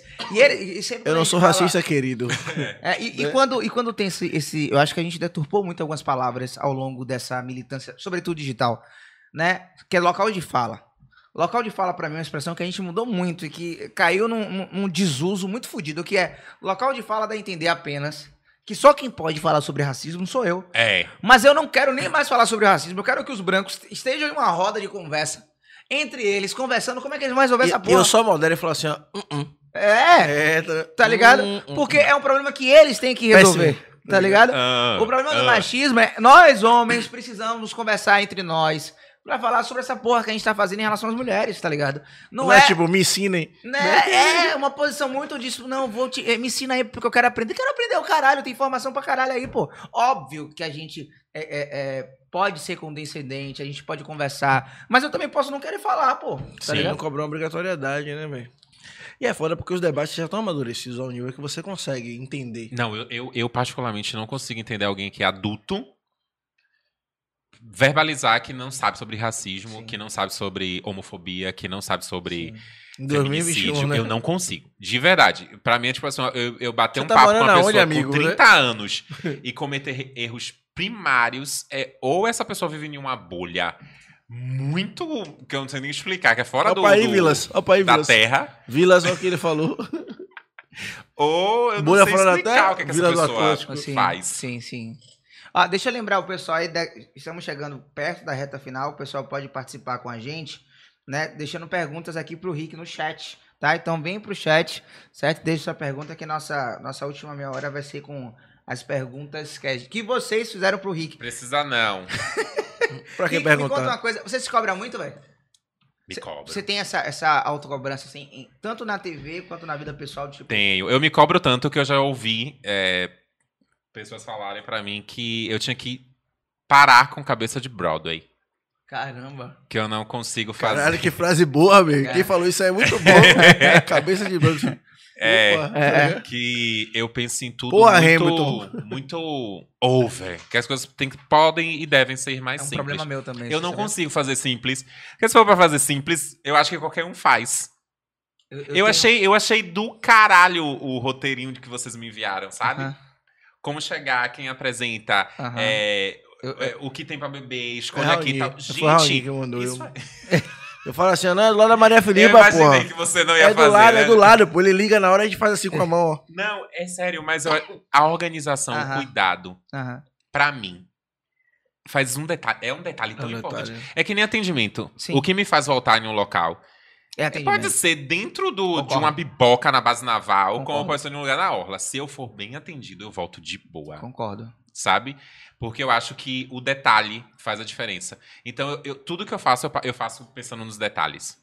Só que é difícil você encontrar pessoas que remem com você no É, detalhe, sabe? É, E aí você sempre sai como problemático, Tem muito disso. estrela, metido. Estrela na bandeira.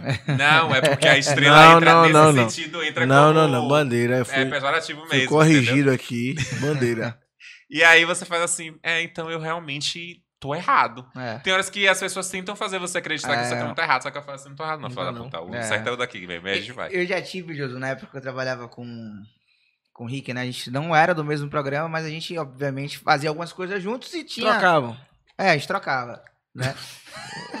Como você é e eu tinha muitas conversas que me conectavam muito com o Rick, assim, de, de, de papo, assim, de. de Cala a boca, Deus. de pensar, né, né, mano? A gente sempre falava muito sobre isso. Era. Tipo, obviamente, Rick tem aspirações, tem sonhos diferentes dos meus, mas alguns outros que a gente se conecta. E Rick tem muito desse processo mesmo de pensar, de. Eu vi o trabalho dele com o Eulacro, eu via que você tirava, né? Dedicava um tempo. Eu me caralho. envolvo completamente. É, e, e eu tinha também, até hoje, carrego muito disso, assim. é, eu, eu- fiz aqui ontem, como eu falei, né, um evento pro, pro pessoal que trabalhava comigo. E, brother, eu, foi 100% o tempo todo ligado pra que as coisas, sabe? Acontecer isso. acontecessem e tal. Pô, o pessoal tá se divertindo, será que tá tudo certo? Tá todo mundo aqui. e Isso é de receber. É, é, Você tem. entendo. É, devo ter mesmo. Receber as pessoas em casa, tá? Porque Josué é bem baixo Eita. astral. E eu não falei nada, eu tô aqui só pensando. Agora, não, mas agora eu lembrei de um caso agora aqui. Eu lembrei de um caso aqui com, com o Rick. Deus, com o Rick. Ó, Deixa eu falar meu marido tá assistindo. Ó, se for coisa assim. Ó, vamos falar. ó, qualquer Tá coisa. casada, Esse, é? esse conto aqui. eu sou casado há 15 anos. Você disse que eu te conhecia há 16 anos atrás. não, é sério. Hum. Eu tenho um papo aqui, o seguinte. Bom demais. É, o Tudo Novo tava acabando na época, né? Aí já tinha, tipo, o Darino já tinha saído, então tava. Quem apresentava era Darino que a gente convidou e não respondeu até hoje, né? Não, a gente não convidou o Darino ainda, não. Ah, eu pensei que tinha convidado. Darino a gente eu falou, falei né? só com as vezes bêbado. Aê, Darino! Venha Tá convidado agora, viu? E aí, mano, rolou uma competição de dança entre eu e Rick. Naquele Eu dia. ganhei. Mas trapaceando. Hã? Rick trapaceou sim. Você postou na rede social e não podia postar. No intervalo você postou. Você Claro que não. foi postou. Ora, ora. com a uva. Você postou. Ora, ora. Lavagem de roupa suja aí. Mas Rick ganhou. Mas você foi- Mentira, gente, eu ganhei. tinha um ponto. Era, como é que eu postei se era, se era, se era jurado? Não, tinha, tinha votação na internet. Mas aquilo foi um detalhe, eu ganhei no júri. Não, no júri deu empate. Deu empate. Só tinham três pessoas, é impossível de empatar. Deu empate, pô.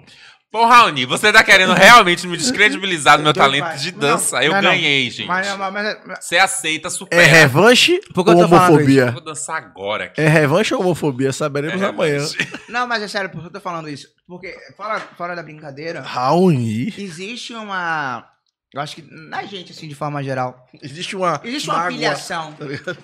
Que às vezes é incompreendido da gente, sabe? Existe uma. Eu quero fazer sempre o melhor, tá ligado? E às vezes, isso é muito incompreendido. Mas quando o pessoal fala, porra, que bom que você tá aí e tal, é muito também dessa pilhação que a gente carrega. Tem tá um ligado? reconhecimento do que o pessoal falou que não precisava. É, porque, tipo assim, fica muito parecendo que a gente tem que separar umas paradas, só que tá na gente fazer essas paradas, tá ligado? Hum. Então, tipo assim, por exemplo, você é muito problemático pra as coisas serem pretas, tá ligado? Eu quero sempre usar roupa preta. Aí o pessoal fala, pô, você tá bem na TV, a roupa caiu bem. Aí fala, pô, você não precisa ser tão problemático. Mas se você não fosse problemático, talvez você não saberia que a roupa preta seria a roupa pra você ficar bem na TV, Sim. tá ligado? Eu fui de um exemplo muito esdrúxulo aqui mas pra, foi muito claro no, no Pra conceito. entender, Sim. porque, tipo, a gente, é, é, nós somos pessoas, e eu penso assim, que, tipo, é de coisas positivas e coisas negativas. Eu não sou 100%... Que às vezes são as mesmas coisas. É, exatamente, eu não sou um cristal perfeito. Né? Sim, eu falo isso o tempo ninguém. inteiro. É. E sempre quando, às vezes, eu posto um texto, né, de um... De algo mais elaborado, né? Coisas que eu penso, às vezes que eu falo na TV, sobre, enfim, filosofias e ideologia, todo mundo, pô, fado sensato, cristal sem falha, zero zero efeito. Fala, ô, mestre, nem me coloque nesse lugar. Porque não é assim, tá ligado? Carência da porra é, né, de heróis. porque a gente quer construir esse- esses heróis e joga pra gente uma responsabilidade fodida, velho. Tá ligado? Porque quando. Se eu e você errar, principalmente com esse público que a gente já conquistou assim, que é um público que a gente sabe que é carente, né? Por diversos fatores. Sim. E eu nem tô falando público carente em questão social, não. Público carente desses ídolos mesmo, de fato. Se a gente cometer um deslize, esse mesmo público derruba. E a gente sabe disso. E aí, às vezes, a gente vive numa, uma autocobrança o tempo todo, que é doentia, né? Que às vezes a gente não se permite. ah, Sei lá, talvez o seu marido já, já deva ter te cobrado e fala, pô, Rico, fica mais um tempinho aqui, pô. Você fala, não, mas eu tenho que trabalhar, tá ligado? Ele me cobra com- é, quando eu saio com meus amigos. Inclusive, ele me cobrou ontem. que eu saio mais com meus amigos do que com ele. É, Beijo. qual é o nome dele? Sidney. É, eu- quem tem que falar é você, não eu. É, né? Gente, Gonçalves. Eita porra. Mas é uma parada bizarra. Vamos para as perguntas aqui? Não tem pergunta nenhuma. Gente, eu quero agradecer quem tá aí assistindo. Ó, a, a Oxente Itália botou assim, ó. Josué e Rick, eu estudei com os dois. Quem Você é? de quem, rapaz? O, o perfil tá Oxente Itália. Deixa eu ver a, deixa eu ver a cara. É, tem- tem- Hoje, como tem é que como estudou com os dois? Ela é... Você, morou aonde, é Josué? pequeno. Um momento é diferente. Eu não faço ideia. Rapaz, Você estudou onde? no São Caetano, porra, eu estudei umas 10 escolas São Caetano.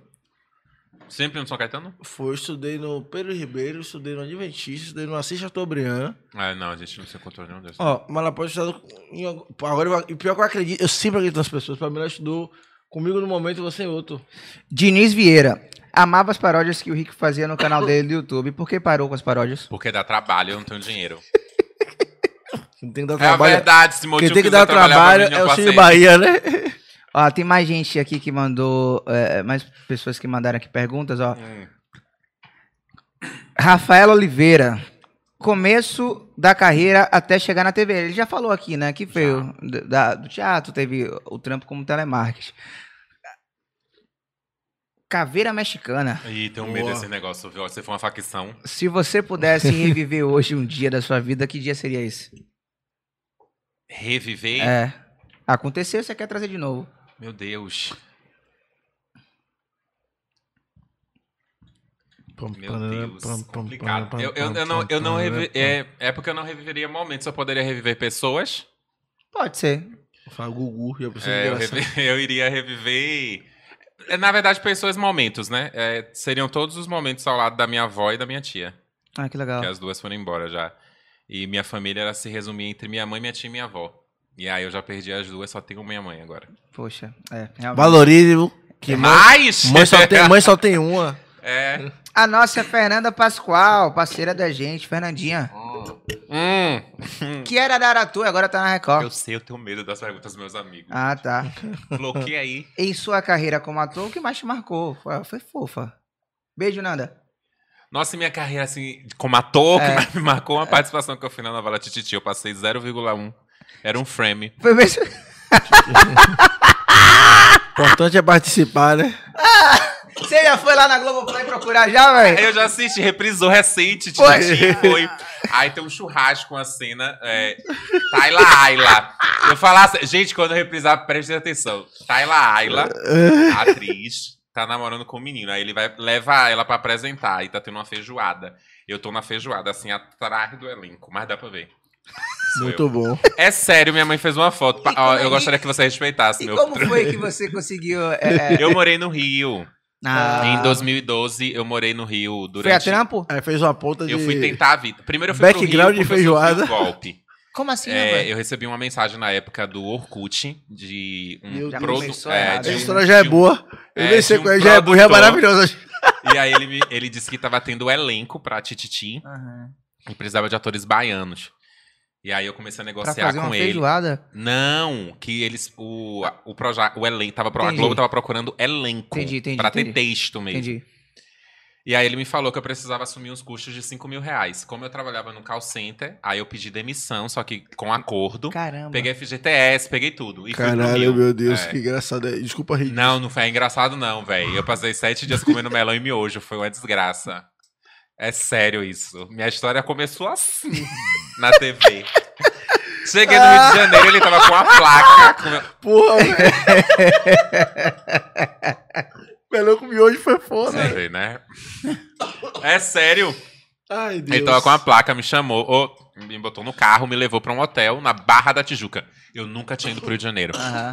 Que pra quem não sabe, é um dos locais mais caros Isso. né, do Rio de Da Janeiro. mora um monte de celebridade. Fica É. lá correndo na orla. É.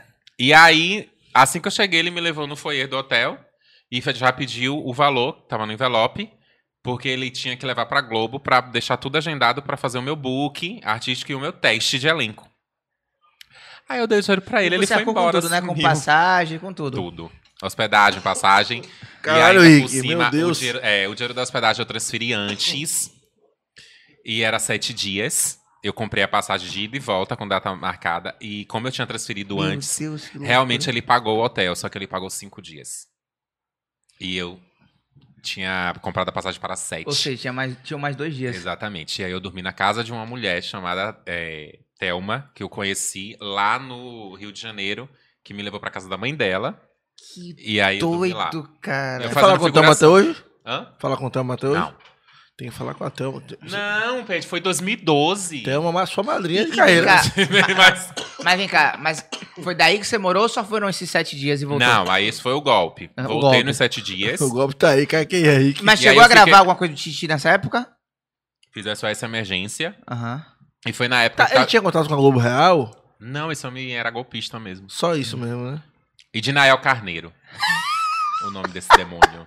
Eu ainda vou encontrar esse homem, sabe? É sério. Tomara que ele não esteja na laje e tinha dito que, foi pra outra cidade, como nem o seu pai. Como você falou, velho. E será que dá processo falar o nome? Que processo, rapaz? É, processo dá o que você. Que, É. que nada. Vamos Olha, tirar tudo dele. Do, Pre- Aí reais. sim, ó. Eu peguei, fiquei com essa imagem do Rio de Janeiro é, ruim. E depois de dois anos eu resolvi voltar. Pra tentar de fato e tirar essa imagem que eu tava. Do golpe, de tudo. E aí foi, rolou. Aí eu comecei a. Já tinha contatos com pessoas de produtora. Reais. Contatos mesmo. Tipo, Reais, né? isso. Não, de Contatos de verdade. contato Não é tipo profissional, de palhaço. Nael- Não. imagina, imagina Sim, Raoni, José Pérez. E aí eu consegui fazer várias participações de figuração. ah, que E legal. uma dessas eu apareci no Tititi, é isso. Ah, aí, a história aí. Vivendo e aprendendo. Rapaz. Rapaz, cinco. Quando, isso foi quando? 2000 e... Foi 10. Ó, há, 10, há 11 anos atrás, quase 12, 5 mil reais Dava pra comprar uma CG Titan. era dinheiro. É porque hoje cada Foi vez meu mais. FGTS, foi minha rescisão, foi o, o foi tudo junto. Hoje você vai no mercado, qualquer coisa é. Então, 5 mil É, reais hoje é cesta básica. É. 5 mil reais é tranquilo. Tá, é, rapaz, tá demais. Ó, É, mais uma pergunta aqui. Por ser ator, ele considera o percurso para trabalhar na TV local mais complicado? Eu não entendi, desculpa. Por conta de. É, por você ser ator, acho que assim, por você ser ator e não jornalista, por exemplo. Ah. Eu acho que foi mais nesse âmbito. Você considera o percurso de trabalhar na TV mais complicado? Não, Por sua escola eu- ser outra, por exemplo? É isso, não, mas é, como eu falei, a questão. Eu não sou contratado na TV como repórter. Uhum. O meu contrato na TV Aratua é como ator mesmo. O meu Uhum. crachá, tudo é ator. Por isso que eu sou liberado pra fazer os personagens, Ana Célia, Sim. Xanai, essas coisas. E como eu faço mais entretenimento, Inclusive, eu não. sou DRT de ator. Ah, não, eu tenho as duas. As duas. Ah, É, daí- Toma. Respeita. Ator e raster. tudo Respeita. completo. Respeita. Mas. Ah, Fátima como eu- Bernardes. Cadê o de atriz? como eu- não, Não tem. tem. É, Não tem. Ah, então pronto. E aí, como eu faço entretenimento, pra mim é mais tranquilo. Sim. Não interfere, não. É, o Edu Alves, pô, esse moleque é muito bom, viu, Edu? Um abraço pra você. Esse aqui, pra mim, olha o que eu tô falando. Hoje é o quê? 20. vi- Hoje é 20, né? Não tô noção. É 20, de 20. dezembro. 20 de dezembro. Estamos a cinco dias do Natal. É, Edu Alves, o Pivete vai ser um dos futuros aí da, da nossa comunicação. Maluco, muito bom. Ele pergunta, Rick, faria jornalismo hoje? Se pudesse ter a chance, hoje o Rick. Não sei se ele fa- falou aqui, o Rick querendo entrar hoje na TV ou o Rick agora com 34 anos se faria jornalismo. Mas a pergunta é essa aí. Não? Não. não, é porque eu não me vejo fazendo outra coisa que não, for- não, não seja teatro, Sim. que trabalhe com artes. Então não, não faria, não. Com a cabeça que eu tenho. É, Eu faria algo ligado a. comunicação. A faculdade acabou de perder a, a, a matrícula de Edu, que tava esperando a resposta Não, é clicar- sério. Eu faria, clicar eu faria botão. algo ligado, por exemplo, é, cinema, direção, Bom. por trás das câmeras e tal, mas jornalismo não. E, e como é que você tá, inclusive, nesse, nesse rolê do, da internet? Porque, assim, a gente sabe que cada vez mais as pessoas estão migrando para o meio digital, ganhando uma grana, fazendo o seu... é, eu vejo que você e sua mãe, inclusive, são bastante ativas, ativos né, nessa rede. Como é que você tá lidando com o trampo de internet? Em que sentido? De ganhar Financeiro? dinheiro na internet, é? Não ganho. Ainda não, Rick? Bem pouco. É mesmo? É. Publicidade pra mim mesmo aparece uma na vida, outra na morte. Caralho, Rick é burrão, velho. Rapaz, eu respeito. O cara, a pessoa que depois olha assim e fala, meu Deus, eu, eu respeito. Rick, tem, tem uma expressão de branco que é massa. Você que é queria tipo- que eu mentisse? Tem uma expressão de branco que você tem que aprender, que é o dinheiro na mesa. Como é? Que é um dinheiro que era pra ser seu. Que se você não ganhar, Não, mas ninguém amigo, vai ganhar. Você eu- está deixando dinheiro na mesa. Rick, você e sua mãe são incríveis. Tipo assim, Raoni, ótica. Tá pronto, tipo assim, ó. Ah, você quer óculos de véia? Eu não sou véia não, Rick. Quer óculos, quer óculos de sol? Tipo, a publi tá pronta na minha cabeça E aqui. falta o que pra você me vender pra essa ótica? Ora, ora, ora. Vambora acertar É o negócio contrário, da meu tio que vai contratar. Vem aí o Tapioca Cash. Porra, mano, tipo, por exemplo, ó, ótica dá pra fazer do caralho. Mercado. Tipo assim, Tudo ah, também. moro Shopping. só, moro só, não sei o quê. Aí, aí você tem uma senhora e um, porra, dá pra fazer uns publi do caralho, tipo, Amanhã tá me mandando mensagem, tá tá assistindo, vendo viu? aí? Publi beijo pra ela verdade, porra. Minha tia, que saudade da senhora. Um cheiro. Maravilhosa, Um cheiro, um cheiro. Esse menino é maravilhoso? Adoro, adoro. Quem? Falando com sua mãe, porque você é maravilhoso. Ah, sim, eu sou mesmo. eu elogio o Rick fica assustado, rapaz. Ah, Me elogiou por quê? ó, muita gente falando aqui. A Jussara, Jussara Bandeira. É minha mãe. Ó, Ai, ela tá falando o quê? Oi, meus amores. aí, ó, aí, ó. A Kelly Guerra. A Brando Gonçalves. Só trazem bons convidados. E Rick é foda. Tá vendo aí? Ó, gostei. Obrigado. Como é o nome dele? Brando Bra- Brandon. Gonçalves. Brandon, beijo. Eu le falo assim: o que, que vem de novo no seu trabalho, Rick? Pessoal Bom, já querendo- tá rolando, né? É que é o novo quadro que eu criei lá na TV Aratu. Quero ser um influenciador. Como é, João? O filho da puta tá ganhando zero reais na internet. Rapaz, isso mesmo, a hipocrisia do homem negro gay do Lobato. Eu gosto de cada pessoa, gente. Eu te falei que eu estou formando influenciadores. Rapaz, eu tem fico assim, mentoria, ó. tem. Tô chateado com você. Ah, que legal. Gente, deixa eu falar aqui, entendeu? Eu quero ser um influenciador, é uma competição, é um reality. 10 É pessoas. você falando, né? Eu quero ser Não, influenciador. eu já sou um influenciador. Eu influencio pessoas para fazerem algumas coisas. Mas, ó, aí são 10 pessoas que são aspirantes a serem influenciadores e que já trabalham com a internet, mas não têm números expressivos, é um engajamento bacana. Então, é para meio que fazer uma convergência e a TV ajudar eles e eles também já entenderem um pouco mais do universo. Legal. E aí começou semana passada. O primeiro episódio. Assista. Ah, é porque você tá na hora, na hora você tá no ar. É. Vou te mandar o link. Mande. Vou mandar. Aí você divulga aqui pra mim. De graça. É isso, esse é o meu projeto novo. Começou semana passada, quarta-feira agora, vai ter de novo. E a gente fica até o final de janeiro, todas as quartas, na TV Aratu. Quero ser um influenciador. E como é que tá esse programa novo, né? A Cidade Aratu. Que eu- achei uma, uma, uma aposta grande da, da TV, né? Ousadia. Tirou, inclusive, programas tradicionais, como o QVP e, e Universo. E tem um formato diferente. Eu acho que é um formato. Acho que a gente nunca viu isso aqui em Salvador, né? Eu acho que. Posso estar enganado. eu acho que é o primeiro. É, É o primeiro programa. um programão com cinco apresentadores. É o primeiro em, em estúdio, é o primeiro em número de apresentadores. É. Primeiro em faixa, né? É. De horário. Quase Tá bom. três horas? Era. Era 11, 12, uma, duas. Agora sim, três. Eram quatro horas e 20. Uhum. É porque a gente perdeu uma hora Aham, e 20 pra rede, pra SBT mesmo. sim. Mas é um programão. Esse Silvio Santos. É, sempre fazendo essas coisinhas com a gente.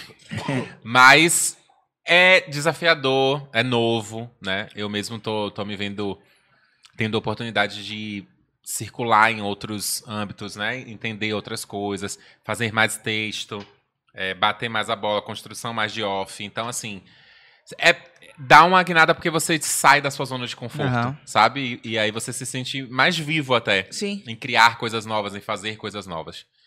Mas hum, 80% ainda eu inclino pro entretenimento, porque apesar dos programas não existirem individualmente, eles coexistem, trabalhado por faixas. Então, assim, não deixa de ter um determinado horário o universo, Sim. que é uma parte que é mais maçante o Sim, entretenimento, é que é a legal. parte que eu fico. Legal, legal, legal. Ó, tem a Janile Ribeiro, Rick, te amo. Qual a sensação de ser entrevistado? Ele tá do outro lado. Horrível. Ele tá tenso, gente. Desde a hora que ele tenso, chegou aqui, né? chegou tenso. Horrível, eu tô aqui, ó, me acabando. de- Vocês perceberem que eu toda hora eu tô com a boca, né? A boca nervosa. Eu tô. Eu, Você tô- gosta muito de trabalhar essa boca mesmo. É, Baco. eu queria que ficasse aí salvo aí que o meu pior entrevistado foi o Rick. Porque foi o único cara que eu falei assim, ó. Porra, man, você podia estar ganhando dinheiro e não tá. E eu tava falando muito sério, tipo, opa, Rick, man. Zero reais, Rony. Zero. Rick, a gente conhece, Rick, cachorro de amigo nosso assim, ó. Não sei o que lá, The Dog, que ganha dinheiro. O cachorro ganha dinheiro. Você não quer ganhar dinheiro, Rick. Eu quero. Não quer, não. Tá. Prove. Gente, 2022, Você prova? eu vou ganhar tanto dinheiro que eu vou voltar aqui no podcast pra ensinar Pra você- comprar o podcast. tá? Exatamente, era sobre isso. Inclusive, aqui, ó, minha tia falou, dona Jussiara, eu quero uma entrevista também, viu, Raoni? Já tá convidado. Não, Quero sua mãe falando aqui. não pode. Pode Deixa sim. falar negócio. Pode sim. Aí, ó. dá- até café. Café, é café. Até café. É, é Carlinha que tá aqui, guarda-roupa que tá aqui. Aí, café tá. Ô, mestre, vai falando aí que eu vou controlar meu, meu dog. O, café. Minha o- vida. Quem é Até vida? café. É Carlinha ou café? É, café. Vida de quem, pô? Até café não quer, minha mãe aqui, tá vendo? Não, não, quer sim. Isso é na verdade ele falando, venha. Venha minha tia. Que eu entendo a linha do café. né? Não, do Cuidado, café há 10 viu? anos, pô. A live vai cair. Não vai, Tem não. como botar pin em tempo real? Ó, aproveitando a deixa do café, até pelo horário Encerrar. também. Vamos, vamos nessa, Josué? Vamos nessa, né? Café já deu a, a voz aí. já tá mandando acabar, já eu tá amei puto. o despertador. Eu botei na Alexa. Alexa. Mas vamos nessa, que também a gente já conversou bastante hoje. Hoje foi um dia muito feliz. Foi legal, né? Inclusive, Tá brincando com o cachorro, Rick? Não, desculpa, é porque Rapaz, pets. esse Rick, esse Rick. eu- Vale, amigo. Nego, obrigado de verdade. Eu tô muito feliz, meu. Obrigado você. Ele chegou aqui assustado, com medo de mim. Ô, É, rapaz. Eu, falei eu te ele, amo, Não caralho. é Léo Dias, não, Você cara. é incrível. Graças a Deus. É incrível, você é incrível, você é incrível. Eu, tipo, tô muito feliz do seu momento e do que a gente vai fazer no que vem, porque eu tô no Feliz 2022, meu. Falei, Maria, se eu não morrer dessa gripe aqui, é tudo nosso. Esqueça tudo. Sim, eu vou voltar. Esqueça. E olha, parabéns pra vocês dois pelo programa. Tá bem organizado mesmo. E sucesso, viu? Café! Vamos nessa, Josué. Lembrando mais uma vez que na descrição do vídeo tem todos os links. E, os e o canal de cortes também. Exa- exatamente. Quinta-feira a gente recebe aqui Pulco Marinho Júnior. Tele! Eu gosto dele. Tchau, tchau, gente. E até a próxima quinta-feira. Valeu, galera. Tô comendo aqui, gente.